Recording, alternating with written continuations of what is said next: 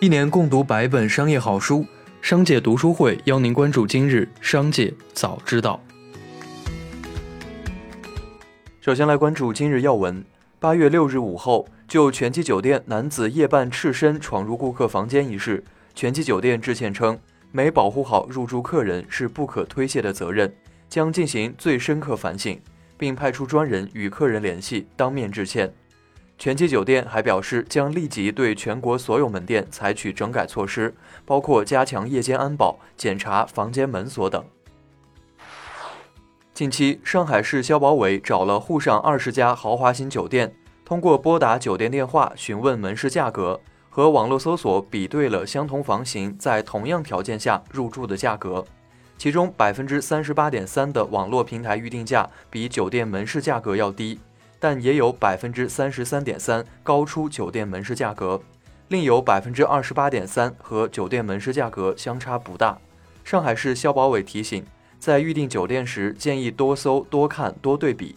网络预订固然简单，但价格也未必优惠。一起来关注企业动态。近日，梦龙被质疑中外用料不同，存在双标行为。八月五日，联合利华中国区副总裁曾希文发微博称：“这是无妄之灾。为了保证梦龙的高端质量，我们用最好的比利时巧克力、最佳的冰淇淋来生产。为了满足中国消费者口味，中国市场的梦龙产品使用的巧克力要比欧洲梦龙产品多百分之十一。多放这么多巧克力，我们都不心疼，还会在其他辅料上打主意吗？”八月五日下午，一汽红旗在官微宣布。将送给本届东京奥运会金牌运动员每人一台红旗 H 九，因为每一块金牌都是一次红旗飘扬。截至到目前，中国共获得金牌三十六块，还在持续增加。每台红旗 H 九售价均超过三十万元。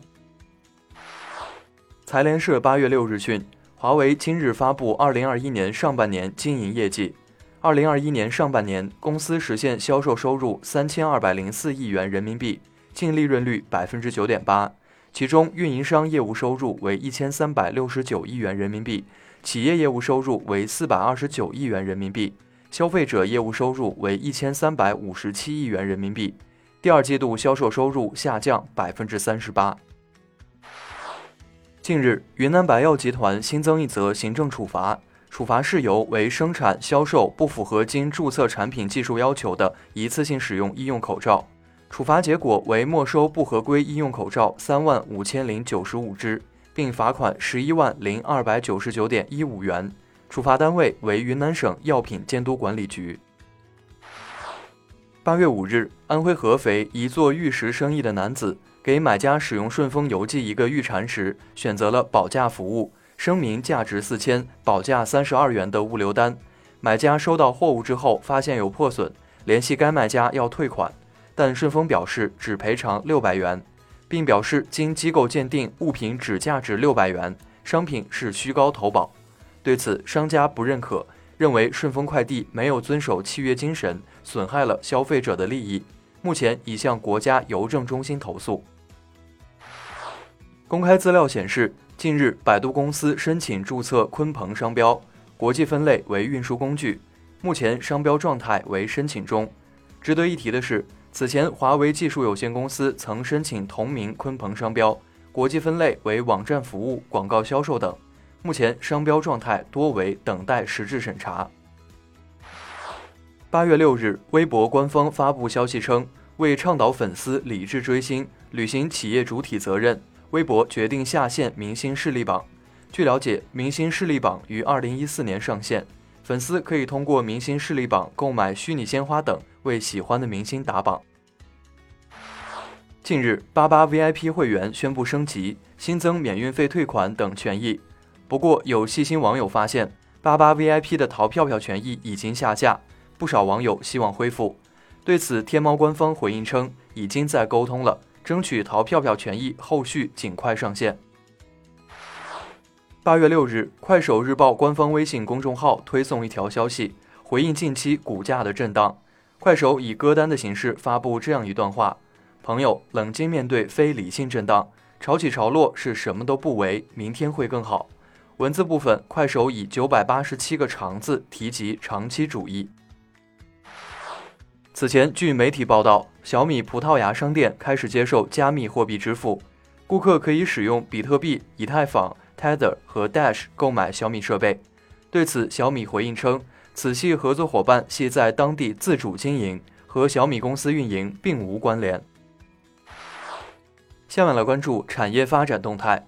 八月六日，市场监管总局发布《化妆品生产经营监督管理办法》，自二零二二年一月一日起施行。